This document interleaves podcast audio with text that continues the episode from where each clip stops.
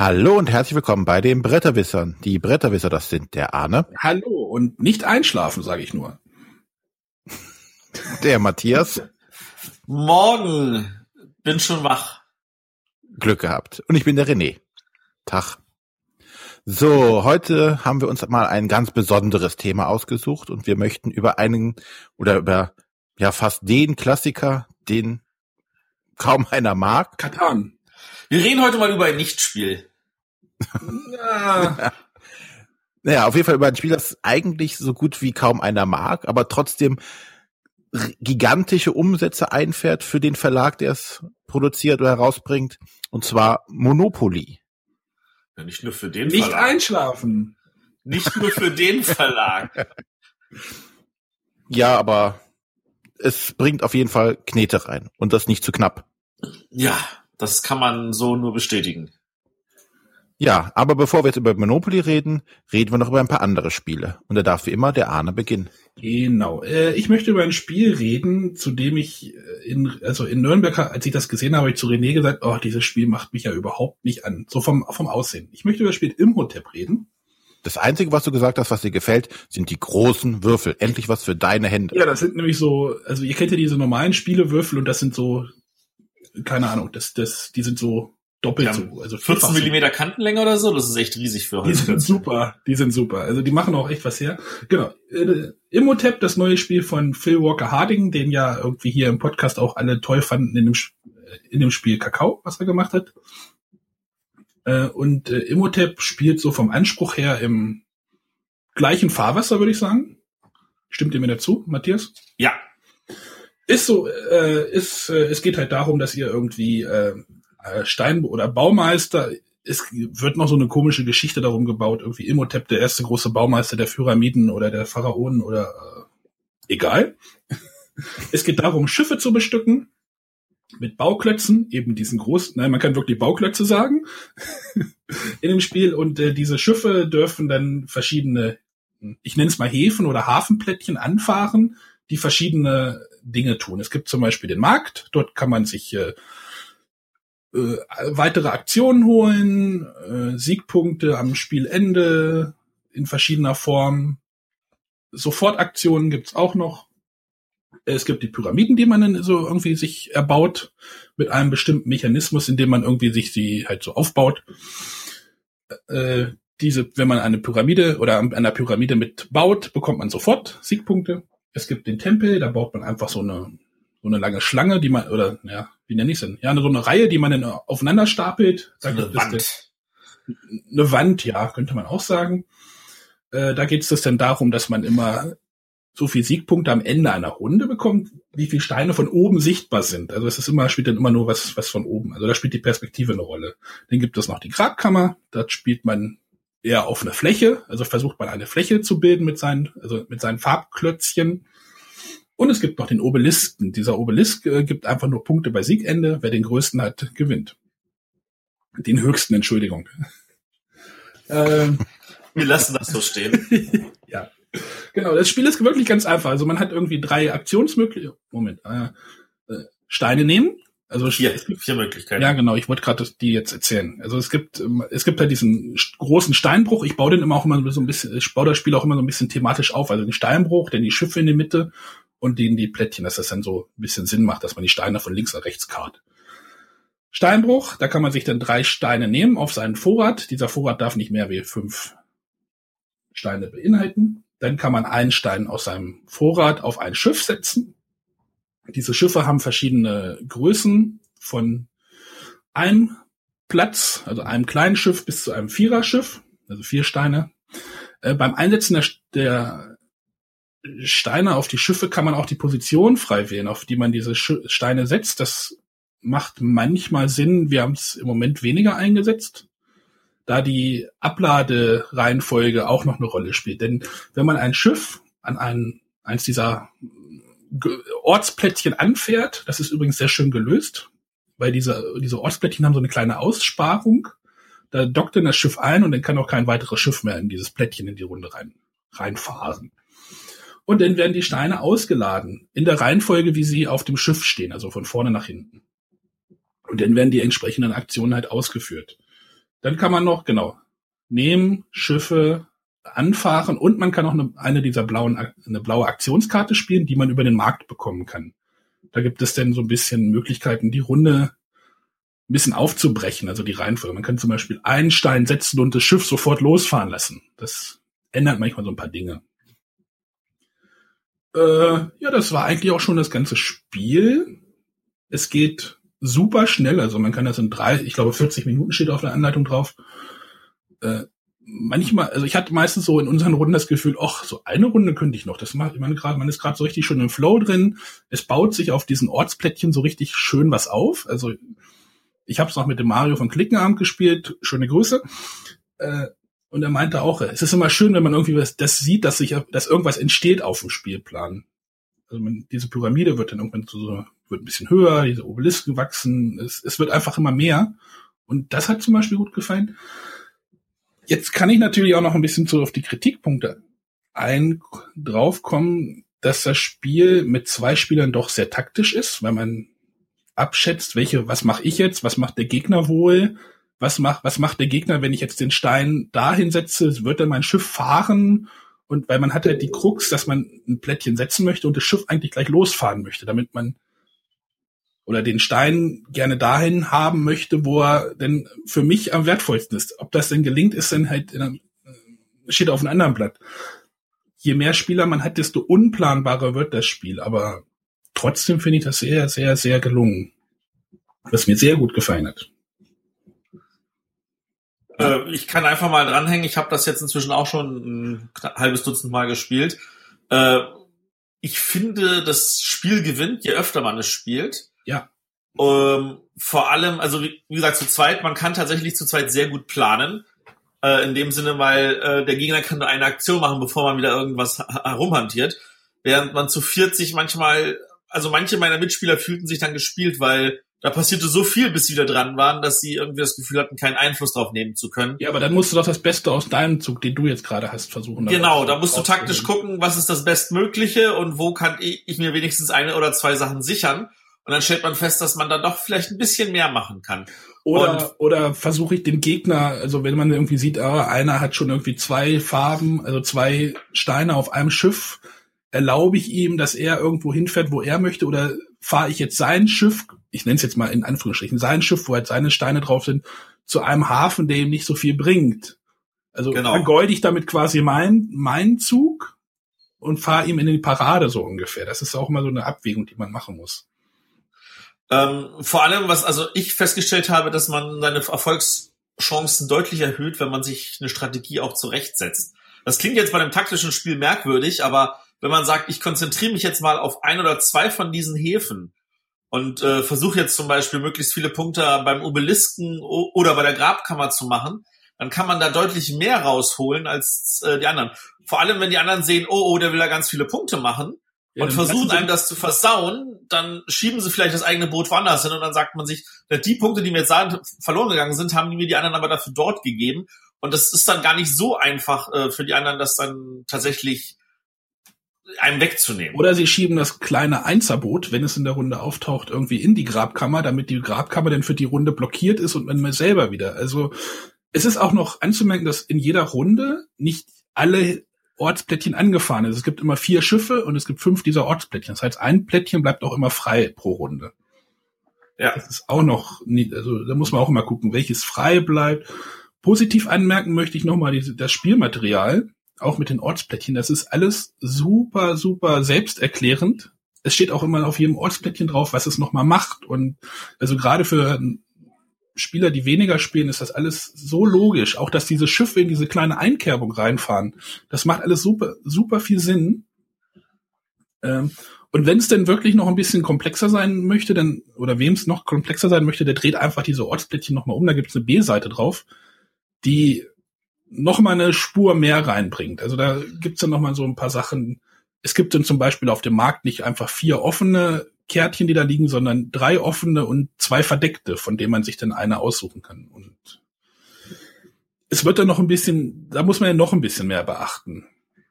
Also ja, was heißt, also ich finde das vor allem total spannend, weil ähm, also ich mag die B-Seite vom Tempel zum Beispiel weil äh, da kriegst du halt nicht einfach nur für den obersten Stein, sondern da kannst du ja aussuchen, ob du zum Beispiel statt einem Punkt auch äh, zwei Steine Nachschub haben möchtest. Oder, eine, oder du kannst auch mal eine Karte ziehen und so. Äh, also da, da, da, da ist so viel zusätzliche Sachen möglich und vor allem du musst ja nicht nur mit A oder B, sondern du kannst halt entsprechend für jeden Ort eine andere Seite wählen, äh, so dass du da auch entsprechend mischen kannst und dann dir selber halt anpassen möchtest, äh, wie kompliziert oder komplex du haben willst.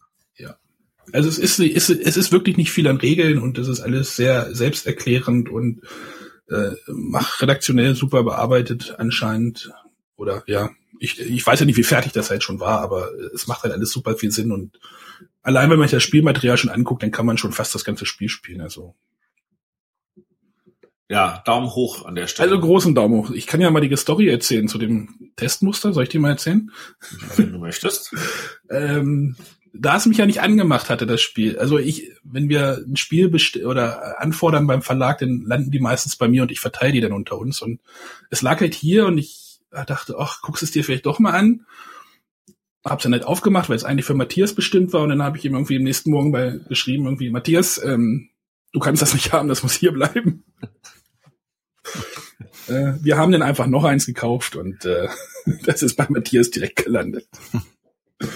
Hat äh, wie gesagt, es hat mich, hat mich echt umgehauen und äh, wir reden da vielleicht Anfang Mai nochmal drüber, über das Spiel. Das denke ich auf jeden Fall, dass das in Anfang Mai nochmal erwähnt wird. Ich habe auch von äh, äh, Blogs oder Testberichten gelesen, dass das Spiel irgendwie ein bisschen spannungsarm sein soll. Kann ich nicht nachvollziehen, weil es ist schon eine Spannung, wenn man sich irgendwie versucht, so eine Strategie zurechtzulegen, irgendwie seine Steine auf ein Schiff platziert und dann hofft, dass diese Steine da irgendwie ankommen. Also ob der Plan, den man hat, ob der denn einmal rund geht, dass ich dann das Schiff auch wirklich dahin fahren kann, wo ich es hinhaben möchte, oder ob mir da doch jemand das Schiff irgendwie versaut. Und was man nicht vergessen darf, das Spiel geht schnell. Das ist Wie gesagt, das, das sind, also steht drauf 40 Minuten. Ich habe gerade nochmal geguckt. Ähm, das ist wirklich, wirklich zügig. Ja, ich weiß auch, warum es dir so gefallen hat. Warum? Weil du keine Erwartungen Ja, das habe ich genau darüber hab ich irgendwie auch gedacht. Ich habe gedacht, auch die Erwartungshaltung war natürlich so richtig low, also das, richtig. Deswegen konntest du richtig geflasht werden. Hättest du jetzt hohe Erwartungen gehabt, hättest du vielleicht gedacht, ja, ja, das kann, gut. Ja, ja. Das, das, ah. kann, das kann sein, ja. Das, das ist mir, glaube ich, bei einem anderen Spiel passiert, das wir jetzt aber nicht erwähnen werden. Von einem französisch-amerikanischen Verlag. Hm. Mit viereckigen Plättchen. Ach so, ja, okay. Ja, äh, Immotep von Phil Walker Harding, Kosmos Verlag, äh, unbedingt äh, mal anschauen, wenn man halt so ein bisschen, es ist halt Familie, eigentlich ein abstraktes Familienspiel, oder? Mehr im, im Kern. Also das, ja, also von abstrakt möchte ich an der Stelle aber lösen, weil ich finde, das, ist, das Thema ist perfekt getroffen. Ja, das stimmt. Man baut halt die Pyramide. Mit, mit schönen großen Bausteinen. Du, die Pyramide baust ja auch richtig plastisch wie eine Pyramide und die Obelisken baust du plastisch wie die Obelisken und so. Also äh, von da aus gesehen, ich finde das auch thematisch eigentlich gelungen. Also ein sehr, sehr schönes Familienspiel. Ja. Schönes. Sehr ich habe hab mir auch noch mal ange, vorhin äh, oder letzt am Wochenende angeguckt, welche Spiele der Phil Walker Harding noch gemacht hat, weil ich jetzt ein bisschen neugierig bin, was er noch so hatte. Und werden noch mal gucken, was ich da. Ich glaube, das Sushi Go, Sushi da, nee, Sushi Go war glaube ich auch von ihm. Zum Card Drafting Geschichte. Ja, sehr schön. Dann, ähm, ich muss es wahrscheinlich auch nochmal jetzt irgendwann spielen. Nachdem jetzt alle so, nachdem der Arne so begeistert ist, die Matthias es auch gefällt, werde ich nicht drum Jetzt ist aber deine Erwartungshaltung zu hoch. Nee. ich kenne ja deinen und meinen Geschmack, von daher ist meine Erwartungshaltung jetzt nicht hoch. Das war jetzt aber schon unter der Gürtellinie, du. Nein, gar nicht.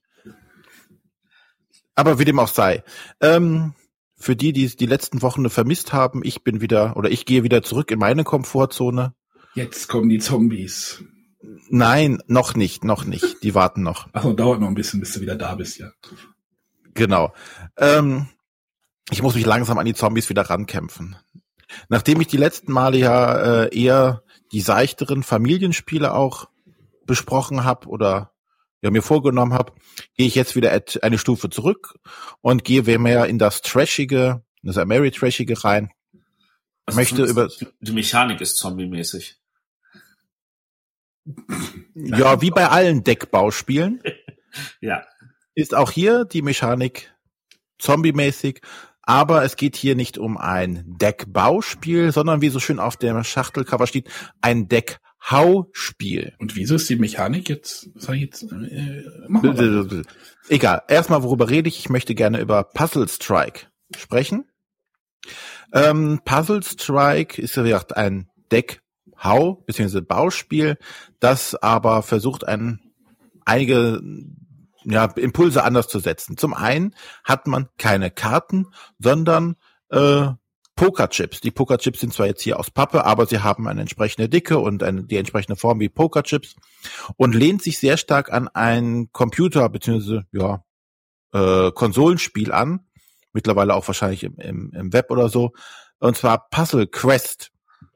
Und das sind ja diese diese Spiele, wo man gleichfarbige Steine, Juwelen oder bei Dr. Mario waren Pillen und bei anderen sind äh, Süßigkeiten, also gleichfarbige Dinge zusammenbringen muss, um dann diese zum Beispiel zum Gegner zu schießen, damit die dann seine Reihen füllen und wer zuerst alle Reihen bis oben hin voll hat, verliert das Spiel. Das versucht das Puzzle Strike auch umzusetzen. Also wir spielen hier mit Juwelen. Jeder hat ein Tableau, auf dem ähm, sich lang nach und nach so Juwelenstapel bilden. Und wer zuerst zehn Juwelen in seinem Stapel hat, oder in, auf seinem Tableau hat, äh, verliert das Spiel. Beziehungsweise am Ende seiner Runde hat das dann da, man hat also immer noch die Möglichkeit zu reagieren, um Juwelen wegzubekommen. Ähm, das Ganze läuft recht zügig ab. Wie gesagt, es ist ein Deckbauspiel.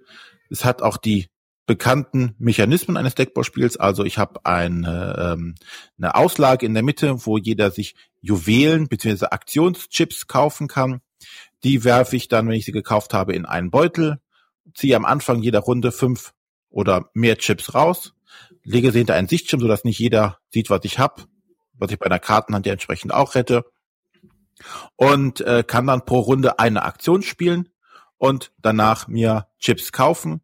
Und natürlich haben diese Chips wie immer dieses, ich kann einen Chip nachziehen, ich habe noch eine zusätzliche Aktion, also aller Dominion habe hab ich da diese, diese Basisfunktionalitäten und natürlich habe ich auch Sonderfunktionalitäten, äh, die mir erlauben, was ich nicht, beim, beim Gegner, äh, dass der Gegner Juwelen hinzubekommt oder irgendwas anderes machen muss oder ich äh, mir einen Chip raussuchen darf oder was vergünstigt kaufen kann. Also diese ganzen Mechanismen, die man aus den Deckbauspielen auch kennt. Ähm, wie gesagt, Ziel ist es halt, dem Gegner die eigenen Juwelen zuzuschustern. Ähm, das Ganze passiert hauptsächlich so, dass ich sogenannte Crash-Juwelen habe die ich quasi dann auf meine eigenen Juwelen spielen kann und dann dem Gegner rüberschieben kann. Ähm, das macht natürlich nur dann Sinn, wenn es nicht immer nur einer ist, weil dann geht man, schiebt man sich das hin und her und dann passiert nichts. Also man muss versuchen, im Laufe des Spiels seine Juwelen zu vereinen und dadurch höherwertige Juwelen zu schaffen. Am Anfang haben alle Juwelen den Wert von eins. Wenn ich sie dann kombiniere, werden sie dann äh, zu Zweier, zu Dreier, zu Vierern. Und wenn ich dann versuche ein Juwel bei mir zu crashen, kann ich also zum Beispiel ein Vierer-Juwel crashen, dann heißt das automatisch, mein Gegner bekommt vier Einer-Juwelen in seine Auslage hinzu, was schon fast die Hälfte seines Maximums betrifft. Und ähm, so versuche ich ihn halt seinen Juwelenstapel zuzuballern. Was man hierbei beachten muss, ist, der Juwelenstapel ähm, ist jetzt wirklich nur ja ein Lebenspunkteanzeiger in Anführungszeichen man hat jetzt also nicht, dass man versucht, gleichartige Juwelen zusammenzuschieben und dann ähm, die dem Gegner zuzuschieben, sondern das ist einfach nur, man hat da Juwelen, die sich aufstapeln, äh, also in so Dreier, äh, Dreierpäckchen und die zeigen nur die Lebensenergie an. Ansonsten passiert alles wie mit Handkarten, die man auf der Hand hat. Also dafür bräuchte man zum Spielen eigentlich nicht diese Chips. Ähm, es gibt verschiedene Charaktere, die man sich aussuchen kann, mit denen man dann schön spielen kann. Ähm, ja, die Charaktere haben äh, bringen jedem drei Sonderchips mit. So man startet also immer mit der äh, mit unterschiedlichen Chips in seinem Beutel und äh, die geben halt so, so ein bisschen so die Richtung vor, in die man spielen kann. Es gibt halt Leute, die äh, haben sehr viele Aktionen zusätzlich. Es gibt Leute, die sind dann besonders stark, was die, was das Crashen von Juwelen bestimmt. Weil es gibt da, glaube ich, zehn unterschiedliche Charaktere, die einem so ein bisschen ein unterschiedliches Spielgefühl vermitteln sollen.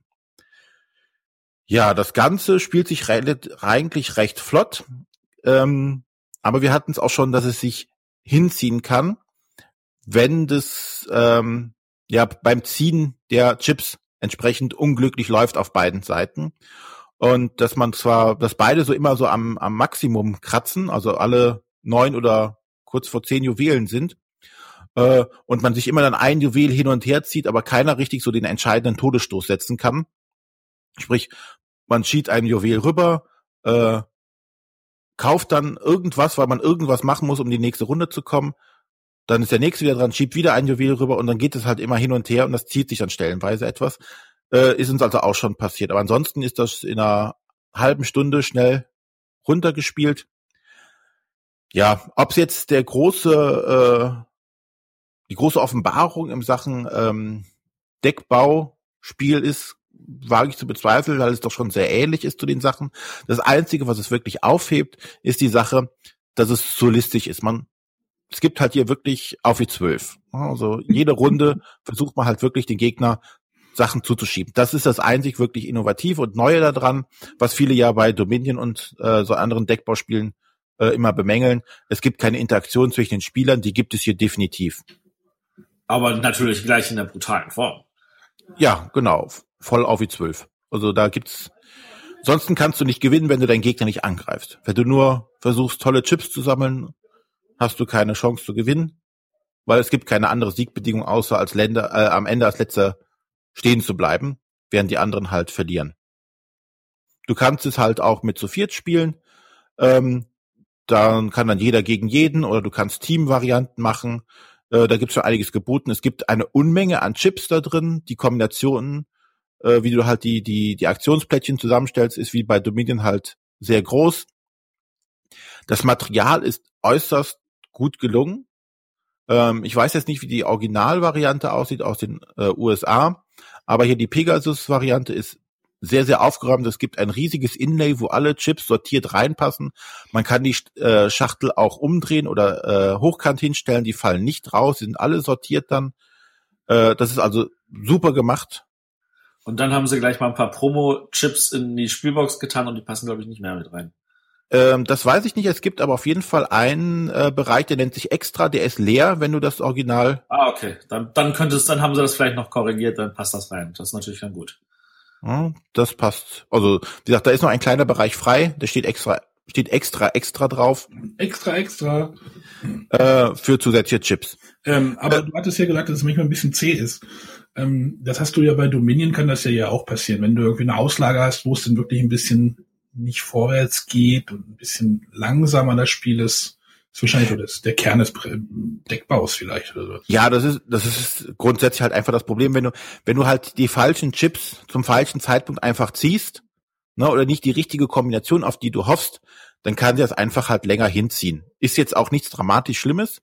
Ähm, weil ansonsten ist es halt wirklich schnell gespielt. Es ist, denke ich mal, ein solides Spiel.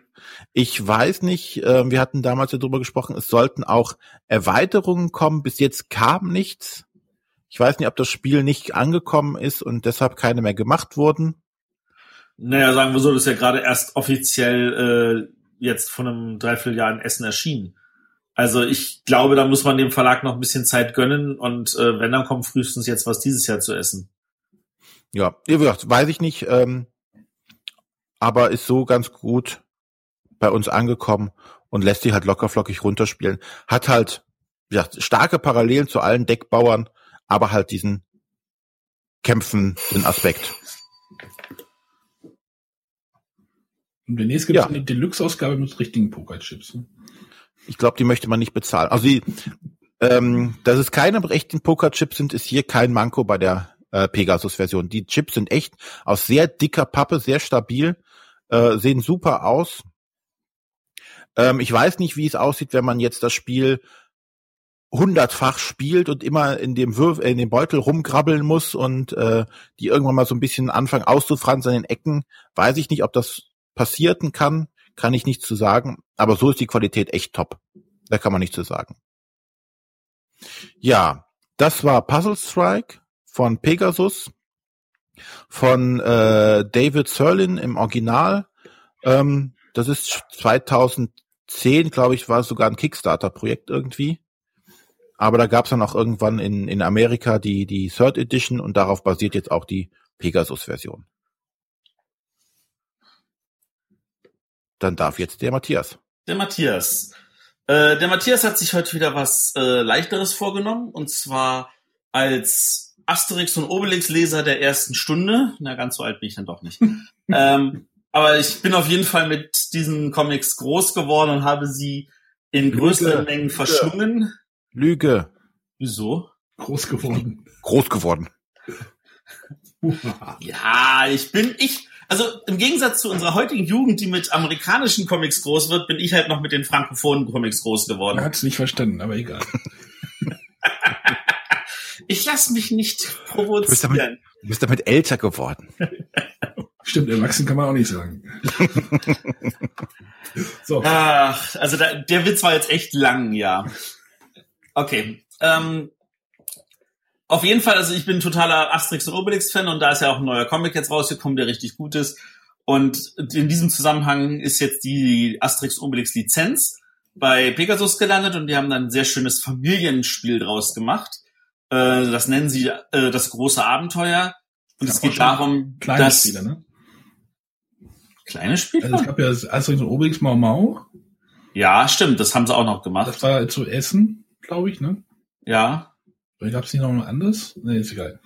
Vielleicht kommt auch noch was. vielleicht kommt da noch was. Ähm, worum geht's im Spiel? Wir spielen acht bis neun Runden, je nach Spielerzahl. Wer dran ist, hat fünf Würfel äh, in fünf verschiedenen Farben. Die sind auch sehr schön wertig gemacht. Jetzt nicht so groß wie die von dem äh, Hero Dice von Heidelberger, aber trotzdem sehr schöne Qualität. Äh, man würfelt äh, und kann halt äh, dann gucken, dass man den Würfeln irgendwas Sinnvolles macht. Wenn da ein Idefix dabei ist, kann man halt die anderen Würfel rerollen, wenn man möchte. Äh, man kann dann äh, einen Würfel, wo es völlig egal ist, was er zeigt, nutzen, um zu sagen, ich gehe zu dem Ort, der diese Farbe zeigt.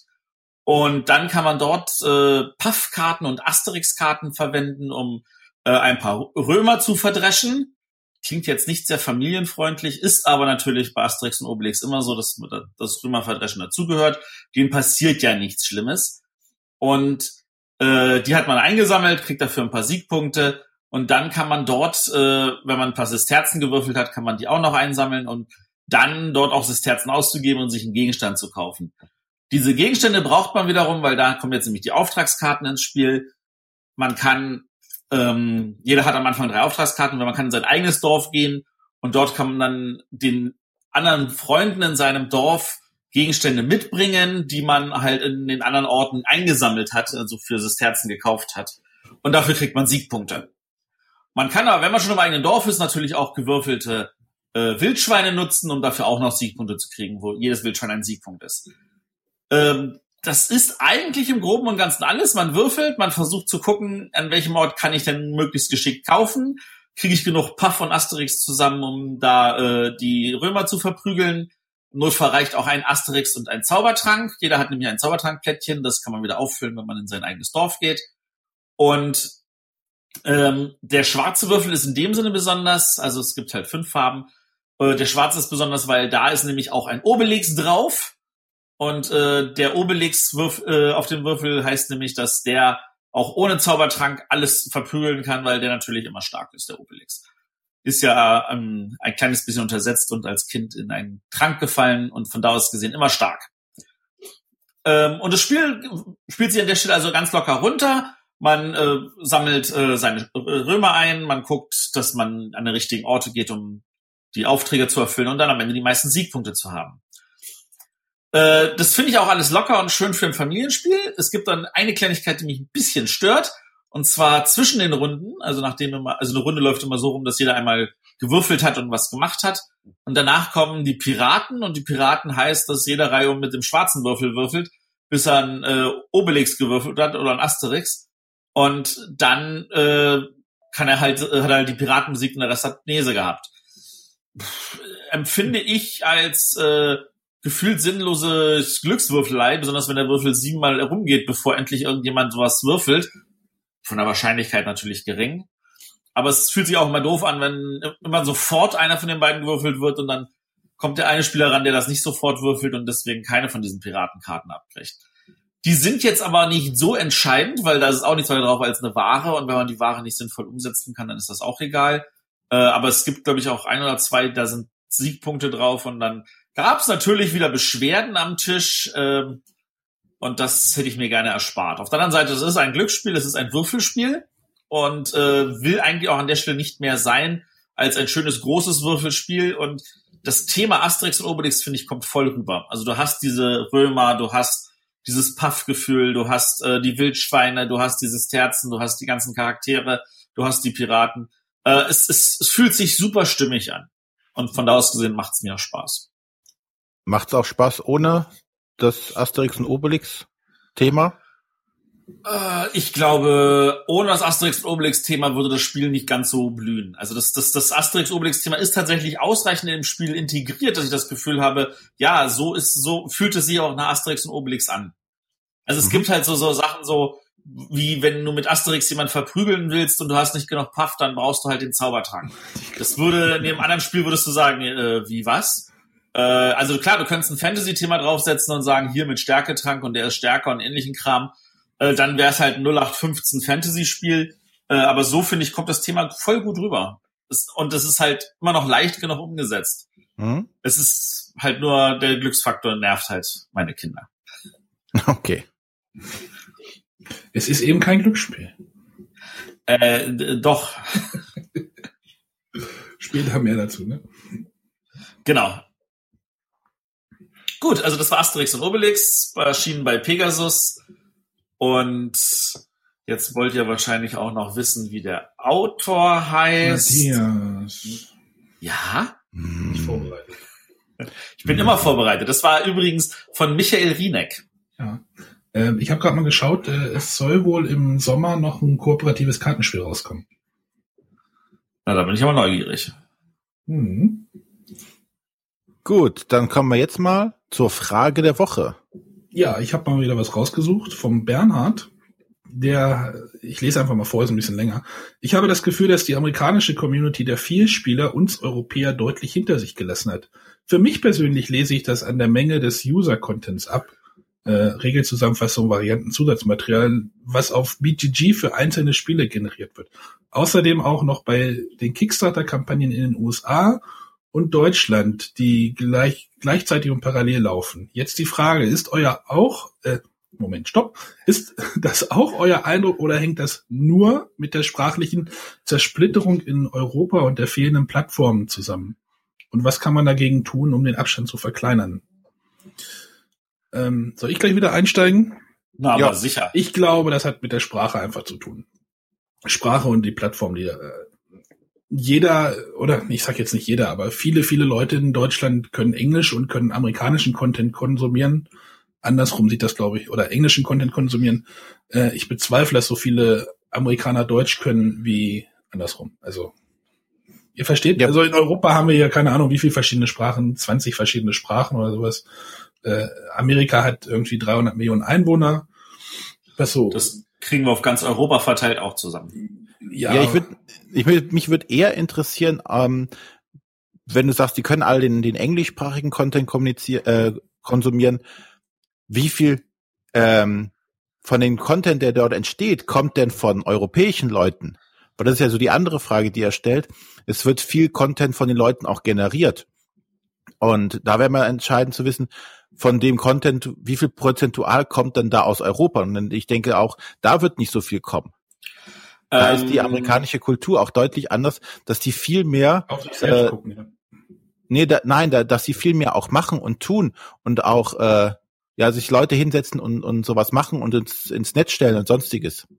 Ja, also es, man sieht das ja auch halt einfach an der Anzahl der Podcasts, die es irgendwie zum Bereich der Brettspiele in, in dem amerikanischen Sektor gibt. Äh, ich weiß nicht, wie viel Brettspiel-Podcasts es in, in, in Europa gibt also ich muss jetzt noch mal ein bisschen da reinwerfen. Ja, Erstens, äh, die Podcast-Kultur in Amerika ist viel weiter als in Europa. Das kann man schon auf jeden Fall vorwegpacken. Also für die ist es ganz logisch, ja, wir machen mal einen Podcast dazu. Äh, für die ja, aber nur weil sie Geld damit verdienen können. Ja, zum Teil noch nicht mal das. Ähm, es ist tatsächlich so, dass es äh, gefühlt natürlich tausend äh, Podcasts in Amerika zum Thema Brettspiel gibt, auch wenn es vielleicht nur äh, 50 oder 100 sind. Aber für die ist das was ganz Reguläres und deswegen ist das, äh, finde ich, den Vergleich etwas schwieriger an der Stelle. Ähm, was aber finde ich ist, und da kann man jetzt natürlich direkt drauf eingehen, äh, BGG stellt auch äh, Informationen zur Verfügung, wie viele Leute denn eigentlich aus welchen Ländern was konsumieren. Und ja, der Großteil der, der Nutzer auf BGG sind aus den USA, aber der Großteil heißt an dieser Stelle äh, irgendwas zwischen 60, 70 Prozent. Also das ist, es gibt ganz viele Länder, für die ist deren Community schon zu, zu, zur Hälfte oder mehr auf BGG ausgewandert. Ähm, einfach weil die ansonsten einfach auch zu klein wären und so halt auch Teil dieser Community geworden sind.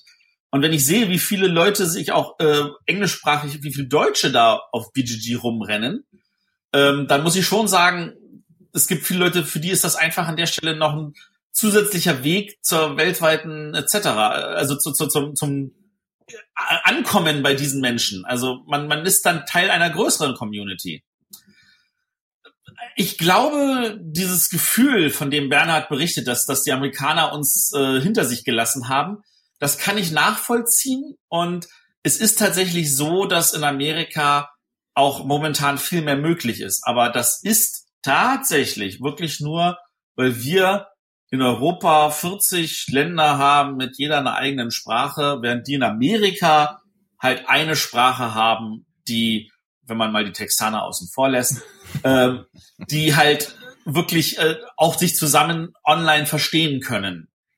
Und äh, auf die Größe des Landes gesehen ist eigentlich äh, der Content, der da geliefert ist, immer noch weniger als die Europäer. Aber wenn man das als einzelne Länder betrachtet, ist natürlich die USA weiter vorne als jedes einzelne Land in Europa. Hilft denn da vielleicht nicht auch diese ganze Con-Kultur, also diese ganze Veranstaltungskultur, die Sie äh, da auch fahren. Also hier gibt es ja diese, ja, es gibt halt die Messe Essen und Nürnberg, aber da gibt es ja in meiner, in meinem Anschein so viele, die Cons, wo jetzt, Matthias war jetzt ja auch in, in Oberhof, was man ja auch als Con, also Convention bezeichnen, wo man sich einfach nur zum Spielen trifft. Ähm, auch das ist in den letzten Jahren irrsinnig gewachsen in Amerika. Also da gibt's natürlich als, als, als ein, alteingesessene Veranstaltung die Gen Con und die Origins und äh, da gibt's dann, also man könnte schon sagen, die ist auch eingesetzt, die Gamma, obwohl die nur für Händler ist. Inzwischen ist das auch ein Klassiker, die PAX und die PAX East. Auch wenn da eher um Videospielkultur geht, ist da auch immer eine große Brettspielhalle. Äh, du hast dann an moderneren Veranstalten die BGG-Con, inzwischen auch die BGG-Con Spring, die im zweiten Anlauf sogar ziemlich äh, ausverkauft ist, wenn ich mitbekommen habe. Du hast da die Dice Tower Con inzwischen ja, also es, es ist, das baut natürlich dann auch wieder Communities zusammen, ne? Das baut auch Communities zusammen, äh, zum Teil natürlich auch auf lokaler Ebene, weil äh, jede lokale Ebene natürlich dann auch noch mal eine kleine Con haben kann. Das hängt aber auch damit zusammen, dass es in Amerika, und das ist eine Sache, die ich als, als wenn ich veranstaltet habe, gemacht habe in Europa, äh, in Amerika ist es einfach schweinegünstiger, auch so eine äh, Räumlichkeit zu mieten. Also wenn du hier irgendwas mieten willst, dann will das Hotel dafür immer gleich richtig Asche sehen so frei nach dem Motto, ja, hier, wir stellen ja diese Räumlichkeit zur Verfügung. Äh, während in Amerika sagen, ja, ist doch gar kein Ding, wir machen das auch günstig und äh, weil sie wissen genau, die Leute kommen dann in ihr Hotel und buchen logischerweise in dem Hotel. Hier in Europa heißt es dann so, na ja, vielleicht stellen wir ja noch ein bisschen Vergünstigung für ein paar Räume zur Verfügung, aber da haben sie sich manchmal so. Äh, in Oberhof ist das zum Glück nicht der Fall. Ähm, aber in, in Amerika äh, ist das also äh, gang und gäbe, dass sie sagen, na klar, wir machen da noch ein schönes Kontingent dran, damit es noch attraktiver wirkt. Hier in Europa ist es so, dass es sagt, oh, du willst den Raum aber schon am Freitag zum Aufbau nutzen, dann kostet das noch mal extra. In Amerika sagen, ja, bau mal ab Donnerstag auf, wir wissen ja eh, dass wir es sonst nicht vermietet haben. Also das, das sind so diese ganzen vielen Feinheiten und du kannst einfach in Amerika locker sagen, hier, ich gehe in das Hotel, ich miete diese fünf Konferenzräume und lass mir noch was Schönes machen und du kannst da eine richtig schöne Con aufziehen und das sieht auch richtig toll aus. Und äh, in Europa bist du halt, äh, also den, zumindest in Deutschland ist das fast unmöglich. In Niederlanden ist es mir auch noch nicht gelungen. In Belgien ist es mir mal gelungen. In Polen geht das tatsächlich noch relativ günstig. Ähm, aber das ist dann immer so wieder vereinzelt und nicht jeder reist dann überall hin und da müsste man was aufbauen und da, also die Kultur gibt das hier von den Hotels her nicht so her. Und ja, da ist natürlich eine gewisse Convention-Kultur entstanden in letzter Zeit und es wirkt vielleicht auch deutlich mehr so danach, einfach weil entsprechend auch online berichtet wird. Also vor 20 Jahren war natürlich Essen vielleicht auch schon verhältnismäßig groß, aber man hat davon halt nur in der Spielbox gelesen, während die GenCon auch damals groß war, aber man hat davon halt nur im Dragon gelesen. Also das wächst alles nach oben. Auf jeden Fall fährt man trotzdem gut damit, wenn man ein bisschen Englischkenntnis hat. Definitiv. Und äh, man kann also auch nochmal, man kann sich, wenn man sich mit mehr Leuten verknüpfen kann, kommt immer mehr raus. Und das zeigt BGG mit seinen mehreren Millionen Benutzern. Gut, von BGG mal weg. Aber wir bleiben äh, USA zentriert, denn wir kommen zu unserem Hauptthema. Und da geht es heute um Monopoly. ich dachte, wir reden hier über Spiele. Warum du das immer als Nichtspiel bezeichnest? Warum bezeichnest du das eigentlich immer als Nichtspiel? Aber äh, vielleicht später. Ja, nee, das kann ich jetzt sofort sagen. Genau, komm, lass ihn sagen. ähm, für mich ist ein Spiel etwas, wo man Entscheidungen trifft. Ähm, ich, bei Monopoly habe ich keine Entscheidungen zu treffen. Ja, vielleicht sollten wir erstmal vorne anfangen. Lass uns vorne anfangen. Und wie immer, du weißt, was für mich vorne heißt. Vorne ist die Geschichte. Ja, wobei, da habe ich gestern auch mal, ähm, du hast ja die schon zwei Punkte, einmal die offizielle und die wahre Geschichte. Ich denke, ich habe die offizielle mir gestern mal durchgelesen. Und die Entstehungsgeschichte ist ja fast spannender als das Spiel. Äh, ja. das ist ja schon, das hat ja schon ganz schön äh, was erlebt, das Spiel. Und ist durch einige Hände gegangen. Ja, erzähl mal. Komm ins Detail. Ähm, jetzt so auf, ich weiß nur, es ist 1900, also Anfang 1900, 1904 oder 1902 von einer Elizabeth, Namen habe ich jetzt nicht, äh, wohl entwickelt worden. Elizabeth Maggie. Genau, Magie. ähm, und die hat das äh, ja als Wirtschaftssimulation, weil sie, glaube ich, Kommunistin war, ne? Also Und es ging ihr darum, sie, sie hat, es, es, es kam dieser Rausch auf, dass alle Leute anfingen, irgendwie äh, Grundbesitzer werden zu wollen. Ist das jetzt die wahre oder die offizielle? Das ist jetzt die wahre. Okay. Oh, wie ist denn die offizielle? Hab hier die offizielle ist, dass Charles Brace Darrow so ein tolles Spiel entwickelt hat. Im Knast. Und das, genau, und dass Parker Brothers das 1935 äh, rausgebracht hat. Äh, unter anderem äh, äh mit einem US-Patent, nämlich 2026082. Und Parker Brothers wurde dann ja vor inzwischen 20, 30 Jahren, genau weiß ich jetzt nicht, von Hasbro gekauft und seitdem. Stimmt, das macht. Sinn. Ich habe nämlich, glaube ich, mal irgendwie 85 eine 50-Jahres-Edition von ja, das würde Sinn machen, ja. Als Kind bekommen. Also wir haben letztes Jahr 80 Jahre Monopoly gefeiert, ja. so als Erinnerung. Ja, da hatte ich dann halt wahrscheinlich die 50er irgendwie, 50 Jahre. Wobei es ja tatsächlich über 100 jetzt ist, ne? Das ja. ist, wenn man die, wenn man das, was jetzt als wahre Geschichte gilt, nimmt, ja. Aber für Hasbro ist natürlich das Datum, ab welchem sie es ja. dann verkaufen, interessant. Und das ist 1935 und deswegen waren sie letztes Jahr in, in 2015, wo das der Trend, der war, dass sie alles irgendwie ein Jubiläum hat, da haben sie halt 80 Jahre Monopoly gefeiert. Ja, aber wir können ja weiter nochmal bei der offiziellen. Also die genau. gute Frau Elizabeth, Lisbeth Maggie. Genau, die hat ein Spiel entwickelt, das hieß The Landlords Game. Und ihr ging es halt gegen den Strich, dass diese ganzen Großbesitzer da irgendwie ankamen. Und sie wollte halt ein Spiel entwickeln, wo sie halt zeigt, was das für Probleme mit sich bringt, wenn Leute einfach Geld gehört. Ähm, und sie hat halt in dem Spiel dann auch gleich so eine Lösungsmöglichkeit mit angegeben, so die dann natürlich von Mr. Darrow entfernt wurde. Ähm, wenn, wenn, wenn die Geschichte stimmt, die ich gelesen habe. äh, also, weil sie wollte halt also den Leuten deutlich machen, dass dass das Grundbesitz halt also grundsätzlich zu einer Unbalance führt. Und äh, sie wollte halt dann die Lösung mit dazu bringen, dass dann halt also Grundbesitz halt was Böses ist. Und da sieht man dann auch so ein wunderschönes Bild wo, von, dem, von dem Spielplan. Das waren, äh, ist für heutige Verhältnisse ist ein bisschen größer. Also früher waren es halt wirklich nur eine Kantenlänge von zehn Feldern. Äh, damals gab es schon Gruppen von, von äh, Gebäuden, also dann äh, von Orten, wo dann auch hieß dann, hier, die, die beiden bilden A, die drei Orte bilden Gruppe B und so. Und äh, dann gab's halt, das Startfeld hieß Mutter Erde. Es gab mehrere Felder zwischendurch, wo einfach draufsteht, jetzt geht's ins Gefängnis. Das, soll, das war ja auch etwas Böses. Oh, ich bin ins Gefängnis geworfen worden, ohne dass man wirklich weiß, warum.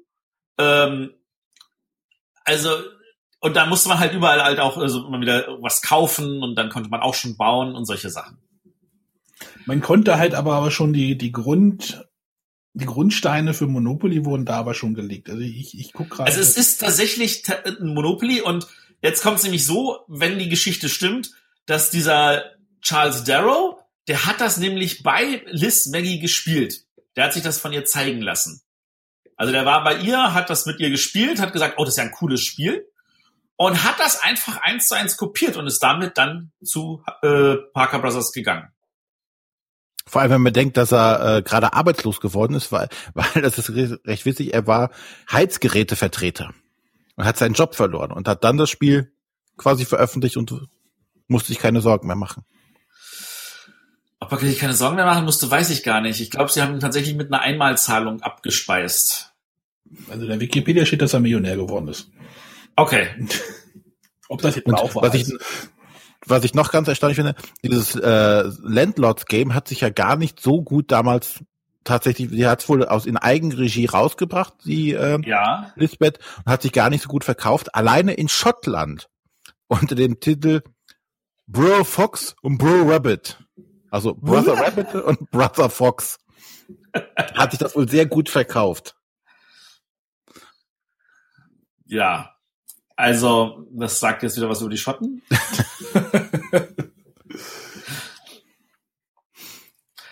Gut, also so viel zu der Geschichte von Monopoly.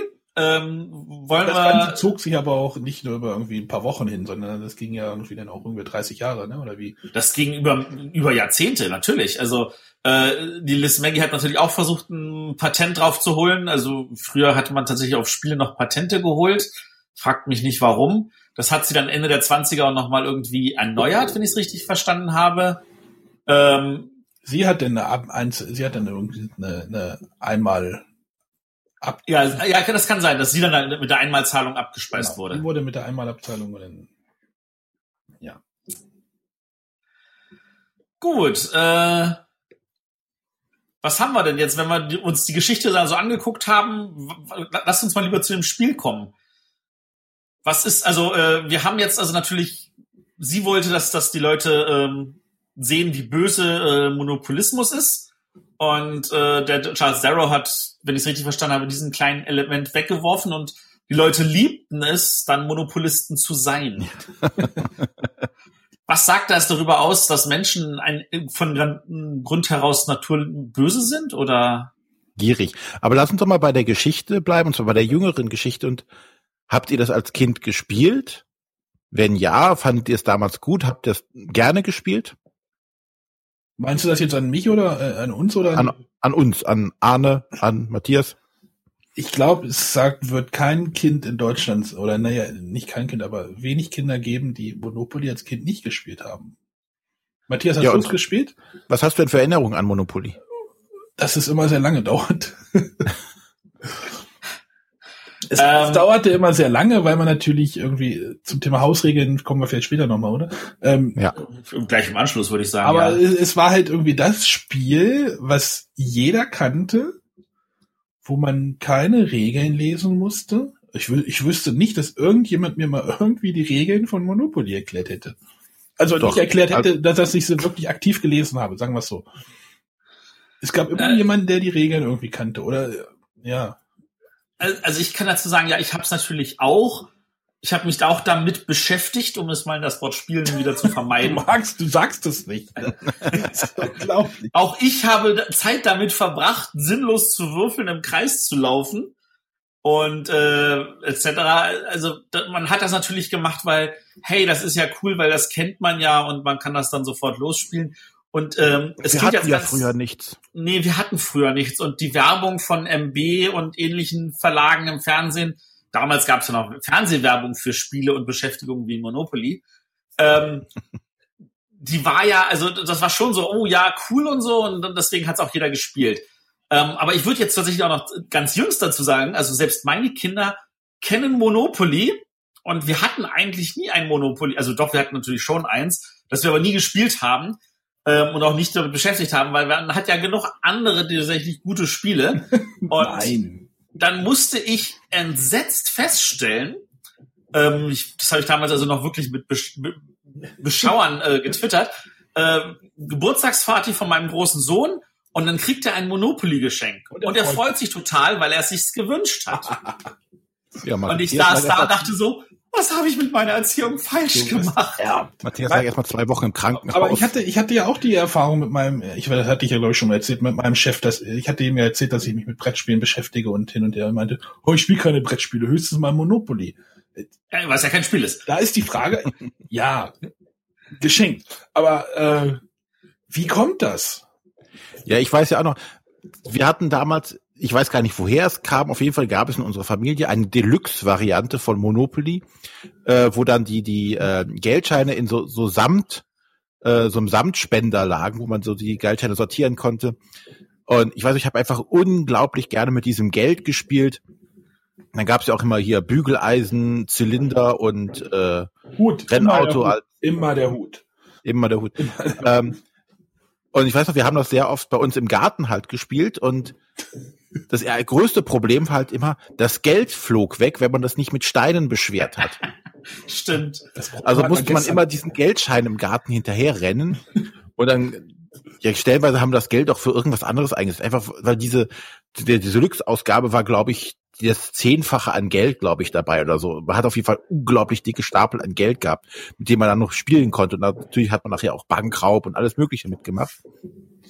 Aber von daher war es als, als äh, Spiel, was wir, wir haben es natürlich auch gespielt, ich kann es auch Spiel nennen, äh, als Kinder halt wirklich viel Zeit damit verbracht und so gesehen, wir hatten damals auch Spaß damit. Ja, Also bei mir war das eher Risiko. Also mit Risiko hatte ich viel Spaß und viel Zeit verbracht. Äh, bei Monopoly war das eher so, ich habe mit einer Partie sinnlos viel Zeit verbracht. Ähm, aber ich sehe das jetzt bei meinen Kindern natürlich auch, ähm, die werden damit äh, konfrontiert halt in, im Hort. ja, aber Also die, die sind in der Schule, da liegen ein paar Spiele rum, es sind nicht viele, da sind ein paar gute dabei, da ist Halligalli dabei und da ist auch etwas dabei, was ich nicht mal als Spiel bezeichne, nämlich Monopoly.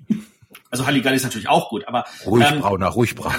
äh, äh, das ist halt wirklich, und die Erwachsenen müssen es nicht erklären, weil die Kinder sich das gegenseitig erklären. Da, irgendein Kind hat es von irgendeinem großen Bruder erklärt bekommen, der erklärt den Resten in der Gruppe, irgendjemand erzählt es dann wieder der nächsten Generation und die, die Betreuer müssen das nicht erklären. Und die Kinder, die spielen das auch wirklich nochmal ganz anders, weil die einfach nur das Geld sich so um die Ohren hauen, die würfeln und laufen und irgendwie und schieben dann irgendwelche Häuser. Das ist ja noch weniger regelgerecht als das, was wir spielen. Und ich habe da einmal zugeguckt, als ich meinen Sohn an abgeholt hatte und dachte so, ja, ja, ja, nee. da springt der Redakteur gleich auf. Ja, ne, das, das natürlich nicht. Aber- also ich habe die einfach machen lassen, weil es mir egal war. Aber ich, Aber ja, es ist, also Monopoly lebt natürlich davon, dass alle sagen, boah, geil, und dann, wie René sagt, da sind tolle Geldscheine drin, und zwar nicht gerade knapp wenige. Und äh, wenn man jetzt nicht gerade die Deluxe-Ausgabe kauft, und mit Deluxe-Ausgabe meine ich die, wo echte Euroscheine drin liegen, die für 23.000, ähm, die würde ich auch nicht durch den Garten fliegen lassen. wieso passiert bei uns jeden, jedes Wochenende hier? Ja, ach so, oh, Arne. Du musst jede Woche eine neue Ausgabe bestellen, ne? Aber wo, ich möchte noch mal auf diese Faszination kommen. Woher kommt denn das? Woran liegt das? Ist das dieses Hantieren mit dem vielen Geld? Ist das dieses, diese äh, Befriedigung eines äh, Bedürfnisses, Geld zu haben, Häuser zu bauen? Äh, oder ist es einfach Also- nur durch die Einfachheit des Spiels? Ich glaube, ich glaube wirklich, ähm, dass sowas wie diese Faszination mit der Unmenge von Geld und Kinder werden damit ja auch konfrontiert in einem Alter, wo sie lernen, was Geld bedeutet. Sie lernen äh, in der Schule mit Geld zu rechnen, wie das ist, wenn man wenn man Centbeträge zu Euro umrechnen muss und solche Sachen. Ähm, und äh, wo sie auch ihr erstes Taschengeld bekommen und auf einmal dann so mit diesen statt diesem 1 Euro oder 1,50 Euro, den sie dann haben, auf einmal so, hey, 4000 Euro Kriege ich jede, jede Runde. gehe ich jede Runde. Und das ist natürlich etwas, was Kinder tatsächlich auch fasziniert. Das würde ich äh, definitiv nicht bestreiten wollen. Ähm, es kommt aber auch dazu, das ist etwas, was sozialisiert, weil wirklich jedes Kind in der Klasse kennt Monopoly. Man kann mit jedem Kind in der Klasse Monopoly spielen. Und man gehört halt dazu. Und es sind nicht wirklich viele Spiele, auf die das zutrifft. Also klar, ein Halligalli kennt wirklich auch jedes Kind, weil man damit schon in der, äh, in der, in der Kindergarten äh, bedenkt, bedacht wird. Aber das ist dann für manche Kinder in der Schule tatsächlich schon das Kindergartenspiel und die wollen dann die nächste Stufe und das ist dann Monopoly. Ja, das ist dann so, oh, jetzt spielen wir das Erwachsenenspiel, so könnte man ja auch sagen. Wir spielen könnte man auch sagen. Ah, mit dem ganzen Geld, was was meine Eltern vielleicht auch mal gespielt haben. Jetzt vielleicht nicht bei bei dir zu Hause, Matthias, aber ähm, dadurch, dass jetzt irgendwie, wie gesagt, ich, die Geschichte mit meinem Chef, der sagt, der spielt zu Hause irgendwie mal Monopoly. Das heißt, äh, seine Kinder sehen wahrscheinlich auch, dass er dann mal Monopoly spielt. Also diese ne, dieses, wir spielen was ja, und man Großen. findet Monopoly auch überall. Ich habte doch auch, ähm, als wir in Nürnberg waren, eine Unterkunft und da war dann halt auch die, die äh, Spielesammlung mit 50 tollen Gesellschaftsspielen und Monopoly stand da im Regal. Und einer aus meiner Spielgruppe, die hat, der hat sich mit ein paar anderen Freunden getroffen und es hieß, jeder bringt ein Spiel mit. Und er brachte äh, ein äh, Identic mit und ein anderer brachte so eine Spielesammlung mit 100 Spielen mit und der dritte brachte ein Monopoly mit. Genau so lief das auch. Also, das ist auch, ich, ich glaube, da, da kommt also noch mal zusätzlich halt hinzu, das ist etwas, was die Kinder tatsächlich untereinander spielen können, ohne Erwachsene. Ähm, es gibt ja so ein paar Spiele, die werden ja auch kulturell weitergegeben und die haben das Problem und dann, dann liest man mal wieder irgendwelche Artikel, dass sie vom Aussterben bedroht sind, wie zum Beispiel Skat. Und Skat ist aber etwas, das, das betrachten Erwachsene, also gerade die, die das lange und viel spielen, das betrachten die nicht als Spiel. Das ist eine todernste Sache. Und da wird gleich geschimpft, wenn jemand falsch bedient. Da lässt man keine Freiheiten und das stört Kinder. Kinder wollen diese Freiheiten. Und kein Erwachsener sieht Monopoly als eine todernste Sache. Für die ist das immer nur ein, ja, ja, beschäftige dich mal damit. Und das tun dann Kinder. Und dann haben sie diese Freiheiten und dann können sie das auch wirklich ausleben. Quasi als Spielzeug. Als Spielzeug. Ich kann keinen Skat. Könnt ihr Skat? Ich kann, ich kann dafür keinen Doppelkopf. Aber kannst du mir mal Skat beibringen? Ich möchte, ich, ich habe nur Doppelkinn, von daher. Skat ist doch ein Lieber Wurstfinger als Käsefüße. Nein, das war ja. was anderes. Ja, aber trotz aller Kritik oder unseren vielleicht das Nichtspiel oder wie auch immer das nennen mag. Wir sind ja auch nicht, glaube ich, die Zielgruppe für Monopoly. Nein, wir und uns. Aber unabhängig dessen, es hat ja immer noch einen riesen Erfolg. Und ja, wenn man mal guckt, wie viel unterschiedliche Varianten von Monopoly immer noch auskommen. Unglaublich. Ich habe in Nürnberg ja ein Bild gemacht von, ich, das war bei Winning Moves, glaube ich, da hatten sie so die ganze Reihe Monopolies da stehen oder eine, das, das wird auch als, als Episodenbild enden. Da gibt es irgendwie ja diese ganzen verschiedenen Versionen von Monopoly und äh, anscheinend äh, verkauft, verkauft sich verkauft sich das. Ja, das ist halt, wie gesagt, die Kinder lernen das da kennen und dann wollen, sagen sie ihren Eltern, ich will auch ein Monopoly. Und ich muss ja, ich habe ja inzwischen sogar zwei Monopolies hier stehen, ähm, weil ich natürlich auch ein zweites Kind habe, das ein eigenes Monopoly haben wollte. Nicht ins Detail gehen. Auf jeden Fall. Äh, es, es nagt sehr, ne? Es, es nagt so richtig, ne? Ja, ja, ich habe ja auch mal ein Monopoly gekauft, so, so eine, so eine ähm, Super Bowl Edition, weil natürlich die Figuren da drin so cool waren, aber gespielt habe ich es nie. Ja, jetzt kommt's raus. Ja, ja, ja, ich gestehe es. Ähm, aber äh, das darum geht, an der Stelle ist es, ich glaube, das ist auch für viele Leute so, ach, ein Monopoly habe ich schon, ach, das ist doch eh schon halb zerfetzt. Ähm, ich kauf mal ein neues Spiel, ach, schau mal, Monopoly, da kennen wir auch die Regeln. Und dann kaufen die das. Und dann, dann ist das halt jedes Jahr wirklich so, ähm, vorne mit dabei, weil natürlich auch unendlich viele Versionen gekauft werden. Dann kauft man in Berlin die Version Berlin und dann kauft man in Essen die Version Essen und dann kauft man in Nürnberg die Version Nürnberg und dann kann man auch in Göttingen die Version Göttingen kaufen und dann hängst halt noch irgendwelche Versionen dran, wie zum Beispiel zu irgendeiner Fernsehsendung, zu irgendeiner Zeichentrickserie. Yakari, ich habe gerade gesehen, es gibt ein Yakari-Monopol. Ja, oder, oder um konkret zu sagen, Hasbro hat ja im Jahre 99 Wizard of the Coast gekauft und kaum war der Deal unter Dach und Fach, waren zwei Wochen später ein Pokémon-Monopoly auf dem Markt. Jo. Gibt's auch also, die Eiskönigin? Dann habe ich Angst. Bestimmt. No, ich glaube noch nicht, oder? Es ist, also ich würde mich ah, wundern, wenn noch nicht. Ist ja, die, ist ja, wir sind sicher, ja. noch.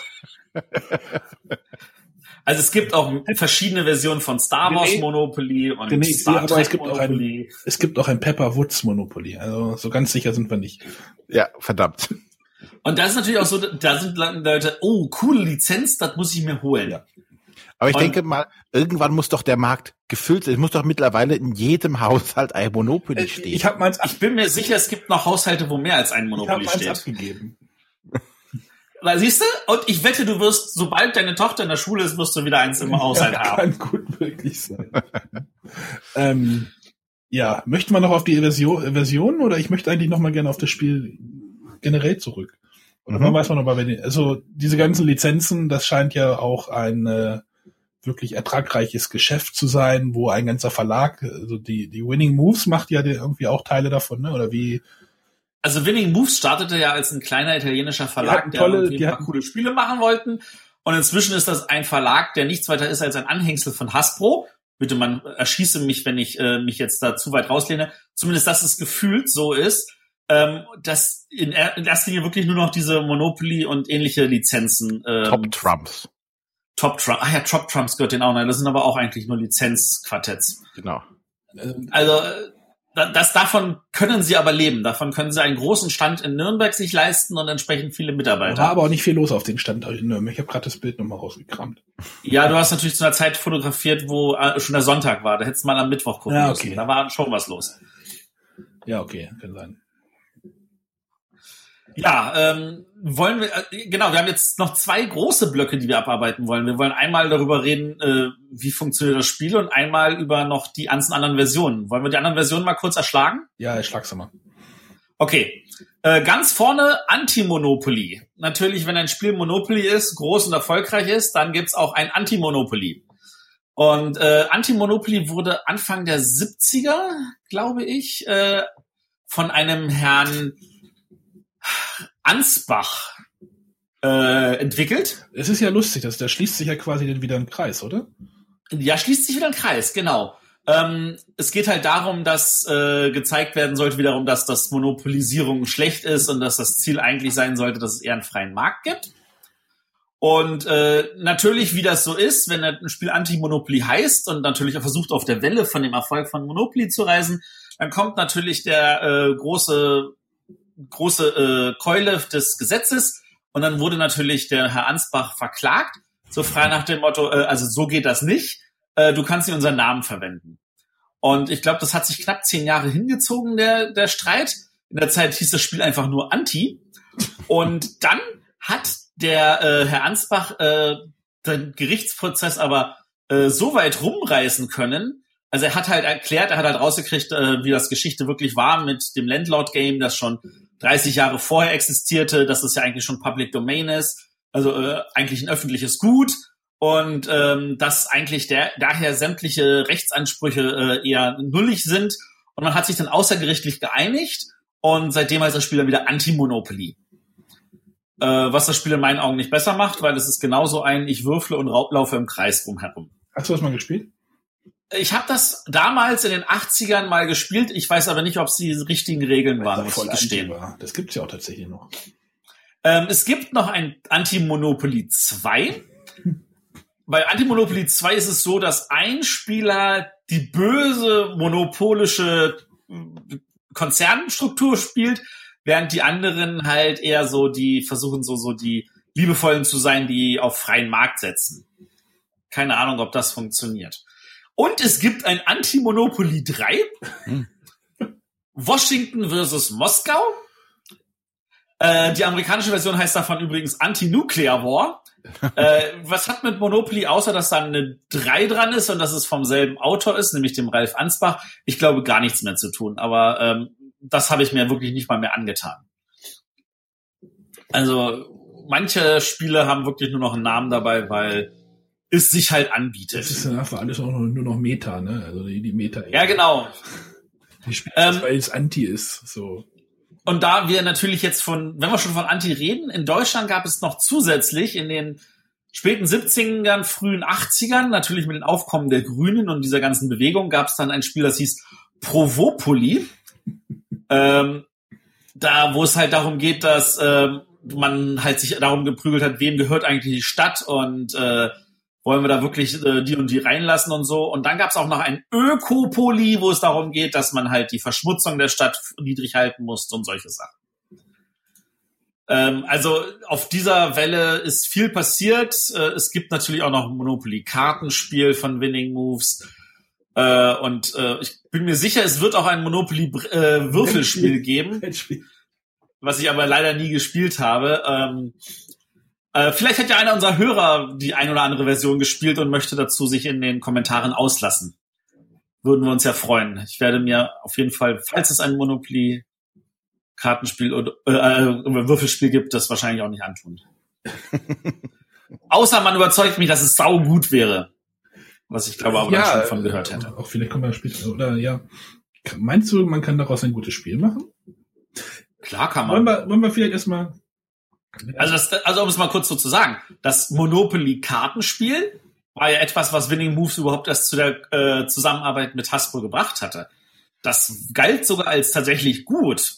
Ich fand es nicht gut genug. Also es ist jetzt kein schlechtes Spiel, aber es ist ein äh, es ist halt äh, auch kein, Spiel, wo ich Freudensprünge machen würde. Bei Erwartungshaltung. Ne? Ja, ja, das ist wieder die Erwartungshaltung. Also die Erwartungshaltung war nicht hoch. Äh, dann haben es alle gelobt, dann war sie vielleicht zu hoch. Ähm, es ist aber spielbar, sage ich mal so. Das, da ist tatsächlich Spiel mit. Bezeichnet es ein Spiel. aber wenn man, wenn ich jetzt in den Laden gehe, ich kaufe mir ein Monopoly ohne Lizenz, einfach normal Monopoly. Äh, Gibt sowas überhaupt? Doch, ne? Ja, doch, doch bestimmt. Ob das noch so eine längliche Schachtel ist oder eine quadratische oder eine unförmige. Ich jetzt gerade bei Amazon nächste Quadratschachtel. Ähm, und, und möchte das jetzt spielen. Wie spiele ich das denn richtig? Was also du wirst nicht überrascht sein, aber in der Anleitung liegt tatsächlich eine Spielregel bei. Ja, genau. Kann man nicht die irgendwie runterladen? Das würde mich, das muss ich dann nachher. Äh, nach der Folge muss ich das mal recherchieren oder die Tage jetzt. Eieiei. Ähm, also auf jeden Fall eine der wichtigsten Informationen für Leute, die sich dann Übrigens, mal die Übrigens, ne? Buße tun. Moment. Hasbro, ich guck gerade, ähm, da gibt es äh, bei Amazon jetzt noch äh, Straße kaufen, bla bla bla für unterhaltsame Spiele haben mit Freunden, bla bla bla, mit spielverkürzendem Tempowürfel.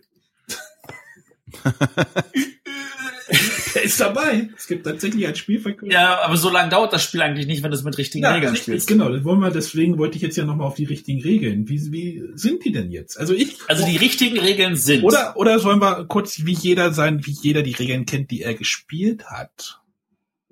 Nein. Nein? Also wir haben, wir haben zum Beispiel alles Geld, was irgendwie gesammelt wurde, wurde in die Mitte gelegt. Genau. Das ist, ja die, das ist ja die große Hausregel, die ja jeder spielt oder die viele, viele Leute spielen. Dadurch wird das Geld im Spiel ja nicht weniger. Das ist nämlich ein ganz großes Problem, was die Spielzeit ja in die Länge zieht. Dann haben wir es zum Beispiel so gespielt, dass wenn alle Farben, nee, wenn alle Straßen verkauft wurden, durfte man erst die Häuser bauen. Ja. Ja. Zieht natürlich auch, auch ein Spiel sehr in die Länge, wenn eine Straße einfach nicht getroffen wird und keiner diese Straße kauft. Deswegen kommt keine, ne? Und dann durfte man nur Häuser bauen, wenn man die ganze Gruppe hatte. Das heißt, man musste die irgendwie ja. dann auch. Ja. Das, gut. Aber was ist denn jetzt die richtige Regel? Freiparken? Die richtige Regel ist, wenn du auf eine Straße kommst, dann hast du zwei Optionen. Entweder du kaufst diese Straße oder sie wird versteigert. Okay. Also es pass kann nicht passieren, dass du sagst, oh, ich kann sie mir nicht leisten, ich kaufe sie nicht, dann bleibt sie halt da liegen, bis der nächste. Ja, so hat man es gespielt, also so haben wir es gespielt. Ja.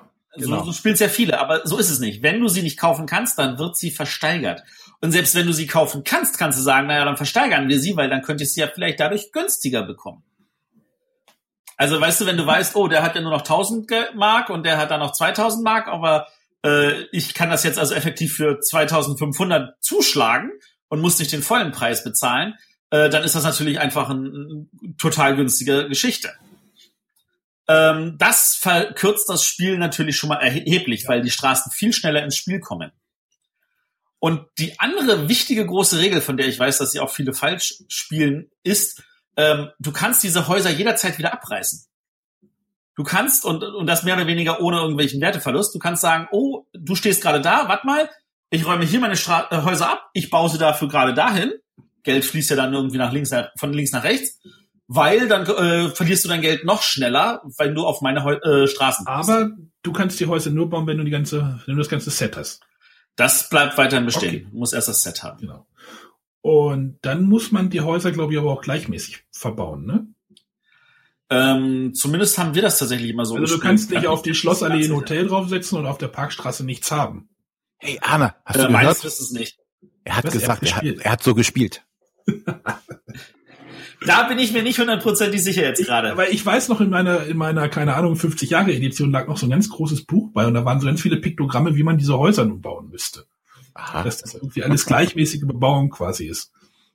Also ich habe mir mal die Monopoly-Version von meinem Sohn genommen und die Anleitung gelesen.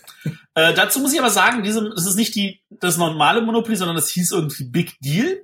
Und da sind zwei Sonderregeln dabei, die das von dem normalen Monopoly abheben. Das erste ist, deine Spielfigur kann wachsen.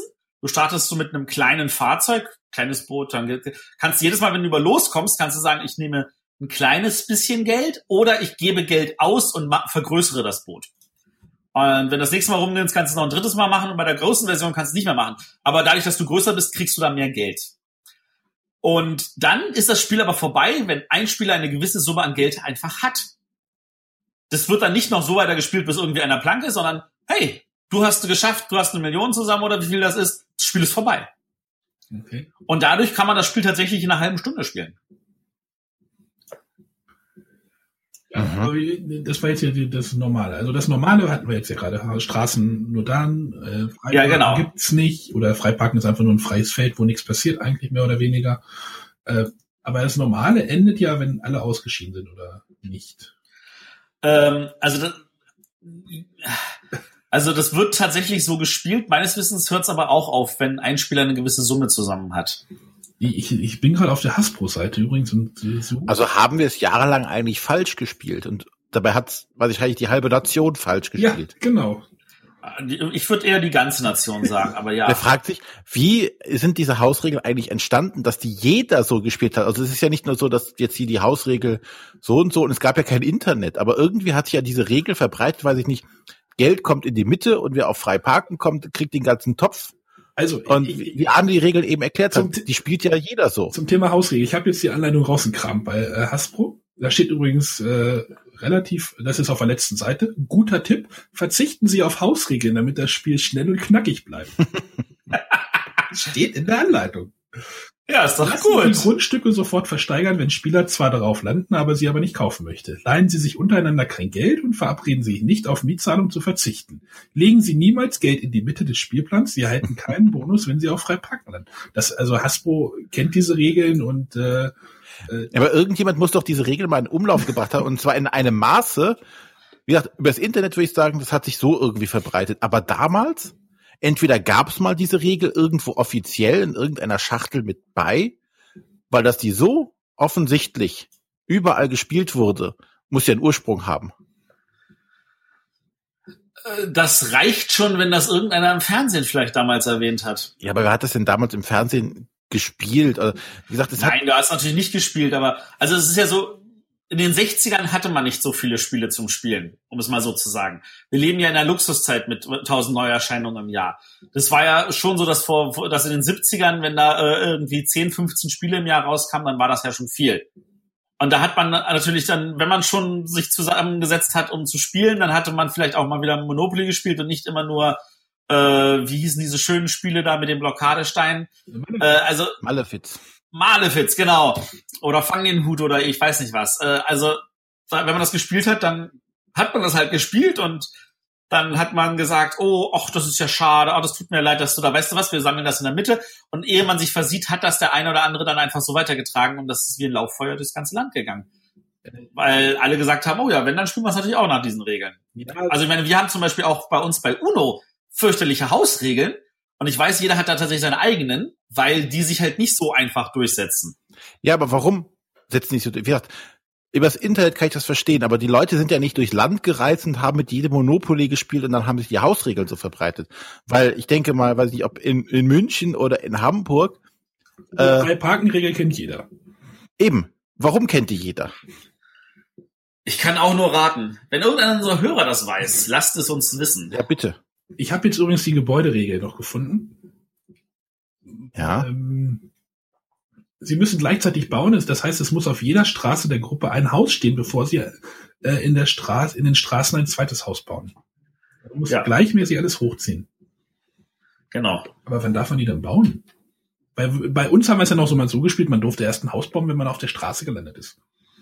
Nee, du darfst jederzeit bauen. ja, siehst du. Du musst noch nicht mal am Zug sein. Du kannst zwischen zwei anderen Spielern bauen. Aber wir durften auch nur bauen, wenn wir auf der Straße sind. Deswegen frage ich mich, das ist so eine spezielle Regel.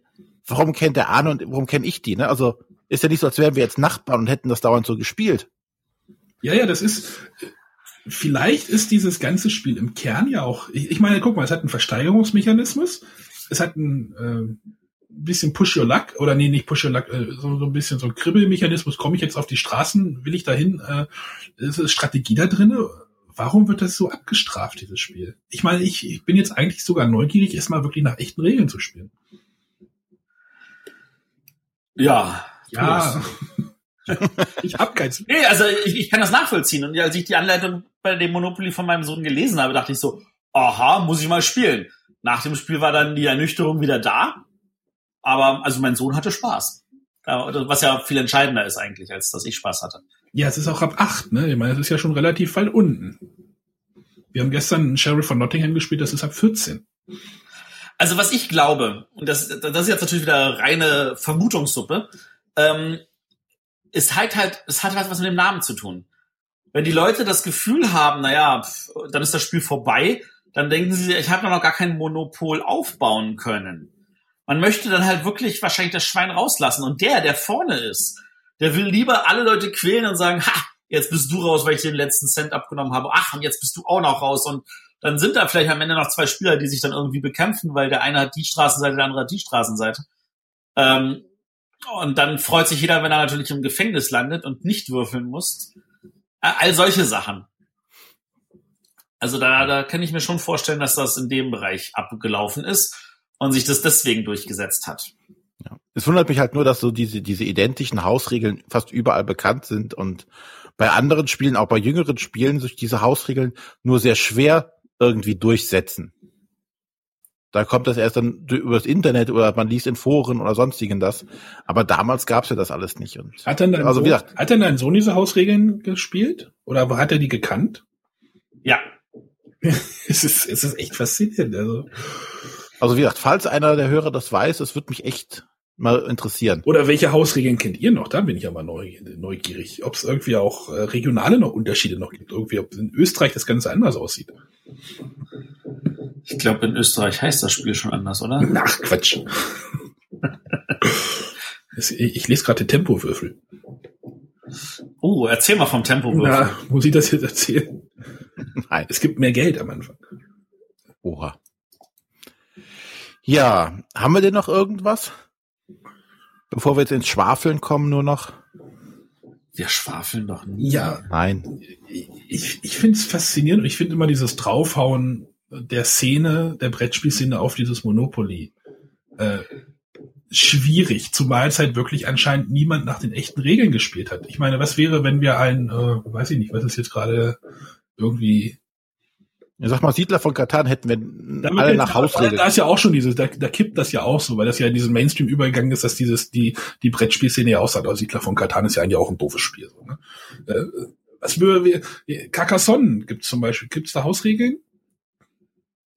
Ja. Äh, ja, es gibt die Regel, dass man das Plättchen früher zieht, ne? Genau. Ja, äh, es gibt auch Leute, die spielen damit, dass sie drei Plättchen ziehen, um sich davon eins auszusuchen. Ja, macht das das Spiel besser oder macht das das Spiel schlechter?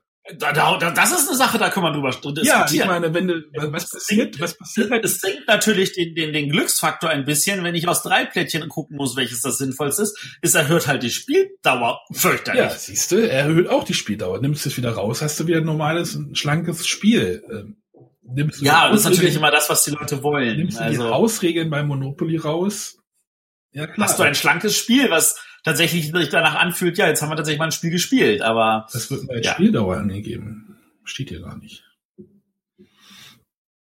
Ähm, deswegen, äh, dieses, dieses Draufhauen, zumal, und wenn niemand es nach den echten Regeln gespielt hat, ist halt schwierig, ne? Also. Also in Österreich heißt das von Piatnik DKT. Das kaufmännische Talent. ja. Das ist dort äh, verbreiteter als Monopoly, wenn ich es richtig verstanden habe. Das können unsere österreichischen Hörer vielleicht in den Kommentaren dann vielleicht nochmal bestätigen oder widerlegen, aber so kenne ich das eigentlich. TKT. Ähm, ja, deswegen, deswegen möchte ich halt immer auf dieses, dieses, oh, Monopoly ist kein Spiel und hin und her, was du ja auch vorhin irgendwie vermieden hast. Aber wie gesagt, du hast es ja auch nie nach den rechten Regeln oder, naja, weniger nach den echten Regeln gespielt.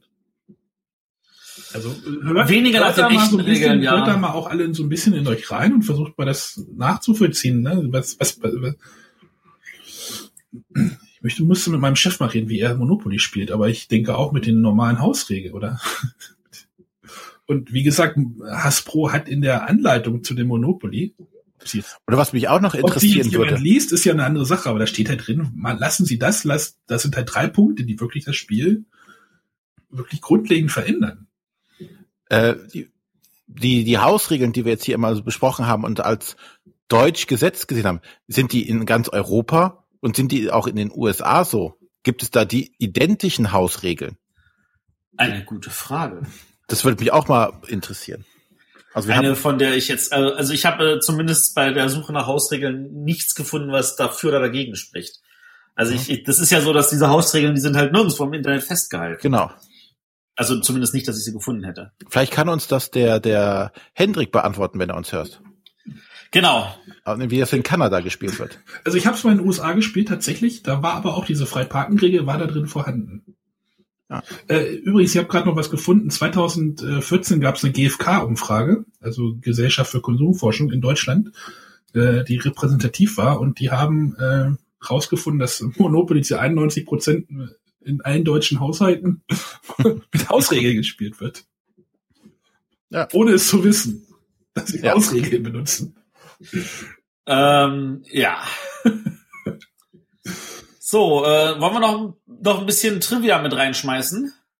Trivia. Ja, so ein paar kuriose Infos. Dann lass Oh, mal raus. Moment, ich kann ja noch, ich, darf ich noch mal, hier steht nämlich auch die, die, die Platz Top 5 der Hausregeln stehen hier. Oh ich habe ja. nämlich noch eine vergessen. Äh, 58 Prozent aller Monopoly-Spieler ziehen doppeltes Gehalt ein, wenn sie auf loslanden. Die kannte ich übrigens Ja. auch. Ja, Ja, stimmt, die kannte ich auch, aber die ist natürlich auch Offizielle das stimmt. Monopoly-Regel auf los gibt's nur einfaches Gehalt. Äh, 53 Prozent aller Monopoly-Spieler sammeln Steuergelder in der Spielbrettmitte und zahlen diese auf Freiparken wieder aus. mhm. Hatten wir ja, das ist ja die so berühmte Freiparkenregel. Äh, 52 Prozent aller Monopoly-Spieler beginnen erst mit dem Bauen von Häusern und Hotels, wenn sämtliche Grundstücksfelder verkauft sind. Mhm. Grundstücke dürfen, also offiziell ist Grundstücke dürfen in dem Moment bebaut werden, in der ein Spieler alle Grundstücke der Farbgruppe hat. Ähm, 51 Prozent der Spieler kassieren keine Miete, wenn sie im Gefängnis sitzen. Auch im Mhm. Gefängnis erhält man Miete, darf Grundstücke von Mitspielern kaufen und verkaufen, sowie Häuser und Hotels bauen. Also im Gefängnis darfst du auch alles machen. Obwohl die kannte ich auch, die Regel, dass man dann nichts kriegt. Ja. Ich, ich nicht. Also ich habe da auch im Gefängnis immer kassiert, deswegen ist das Gefängnis ja so toll. Du kannst, brauchst nicht zu zahlen, kassierst aber weiter. 36 Prozent bebauen die Grundstücke, wie sie möchten. Auch mehrere Hotels pro Grundstück sind erlaubt. Was? Das kenne ich nicht. Die kannte ich auch nicht.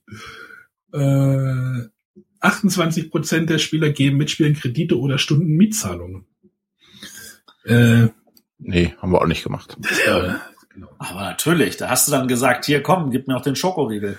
Diese fünf Monopoly-Hausregeln werden ab Herbst in das offizielle Monopoly-Spiel. Ah, ja, genau. Äh, Du kann, jetzt kannst du. Ähm, also, Franz Josef Degenhardt, seines Zeichens Sänger, äh, hat in einem Album das Spiel, also in einem seiner Lieder, äh, das Spiel kritisch unter die Lupe genommen. Und äh, darin unter anderem eine Begebenheit aus dem Jahre 1970 äh, verarbeitet, in der zwei Personen beim Monopoly-Spiel in einen Streit gerieten und dabei den Tod fanden. Was? Ja. Hm. Ähm, äh, es gibt in, also Hasbro plant einen Kinofilm zu Monopoly. Zu Schiffe versenken hatten sie ja schon einen, zu Monopoly soll es auch noch einen geben. Oha. Ja, oha ist das richtige Wort. Äh, Battleship war jetzt ja auch nicht gerade berühmt, oder? Äh, es gibt, es gibt, bei Simpsons gibt es ja eine Doppelfolge, wer erschoss Mr. Burns? Ich weiß nicht, ob ihr die gesehen habt. Ja. Äh, da erwähnt Mr. Burns unter anderem, dass er das Elektrizitäts- und das Wasserwerk sowie ein Hotel auf der Badstraße besitzt. Sehr schön.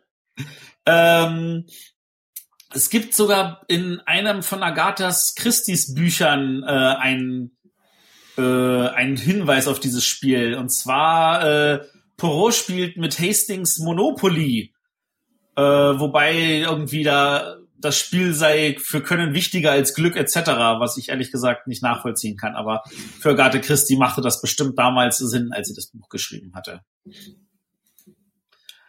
Ähm, ansonsten, was natürlich äh, jetzt vielleicht auch erwähnt werden soll, ist Monopoly natürlich nochmal zusätzlich immer wieder aktuell, äh, dank einer äh, Aktion mit einer bekannten Fastfood-Kette, Naja.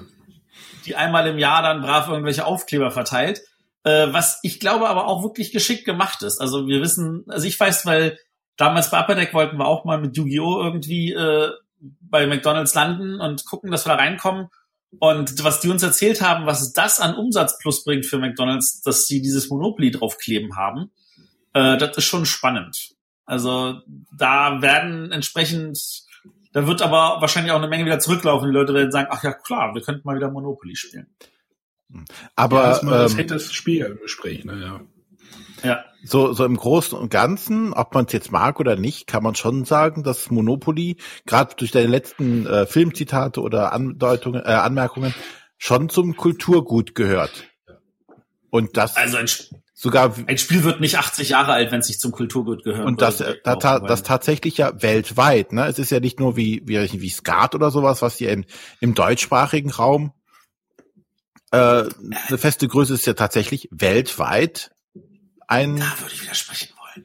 Was? was Also weltweit natürlich, wenn du jetzt äh, ein äh, westlich zentriertes Gesicht nimmst. Äh, in China, glaube ich, ist Monopoly weit davon entfernt, dass es irgendjemand kennt.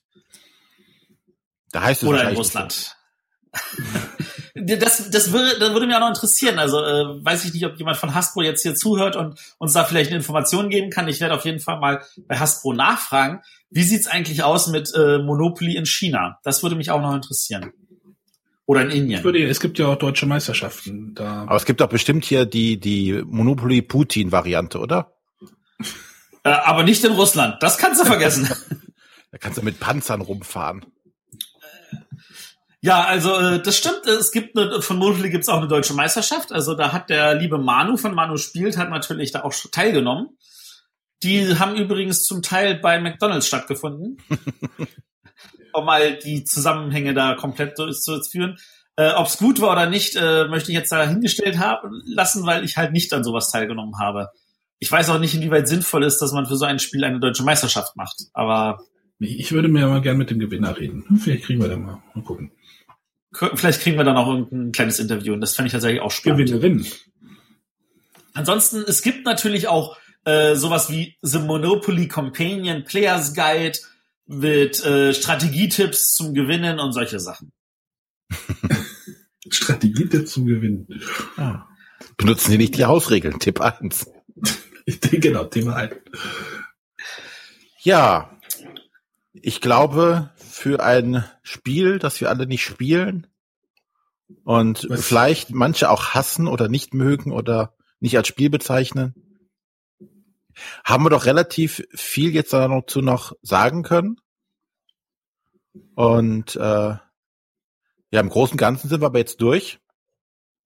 Ähm, ein, ein kleiner Hörtipp an dieser Stelle. Ähm, die unsere äh, Kollegen aus Kiel mit dem Brettspiel-Podcast, ähm, die haben in ihrer aller, aller, allerersten Sendung ähm, Monopoly besprochen. Hm. Also wer da noch mal reinhören möchte in die aller, aller, allererste Sendung von unseren Kieler Kollegen, die damals noch eine, irgendwie eine andere Zusammensetzung war, ähm, das ist, es fühlt sich so an, als würde man sagen, ja, das ist für den 1. April eine super Sendung. Äh, sie nehmen das Ganze also auch nicht entsprechend ernst, äh, aber das lohnt sich, das mal reinzuhören. Gut, denke, dann können wir unser berühmtes Schleifchen drum machen. Ja. Gute Idee. Was, was haben wir in den nächsten Tagen noch? Wochen? Äh, nee, nee, nee, nee, nee. Nee, nee, nee, Wir, nee. wir nee. planen nicht. Doch, wir planen, aber Wir ich möchte nicht. nichts ansagen, wo ich nicht eine hundertprozentige Zusage Ja, habe. die nächste Woche eine kleine oder was? Also klein. Nächste Woche sollten eigentlich die Kleinen sein, ja. Genau, da gibt's ja was für die Kinder. Da wir auch, doch, ich stelle Monopoly vor. genau, Junior. Junior. Monopoly Junior. Ich muss dann mein Pokémon Monopoly hier rauswühlen, oder? SpongeBob Monopoly. SpongeBob. Nein. SpongeBob kommt bei Erwachsenen besser als bei Kindern. ja, also wie Ja, wir freuen uns über, über Feedback. Wir haben ja auch einige Fragen, die uns vielleicht jemand beantworten kann. Das wäre super, wenn da jemand noch ein bisschen Know-how hat und uns teilhaben lässt. Und kleines äh, Funfact noch am Rande. Schmidt-Spiele war offizieller Verlag für Monopoly von dem Jahre 1953 bis 1968. Aha. Mhm. Warum Fun Fact? Äh, äh, so, so nennt man das mal, wenn man noch irgendeinen Fakt reinwirft. Aber dann muss der lustig sein, oder? Nee, muss nicht. Okay.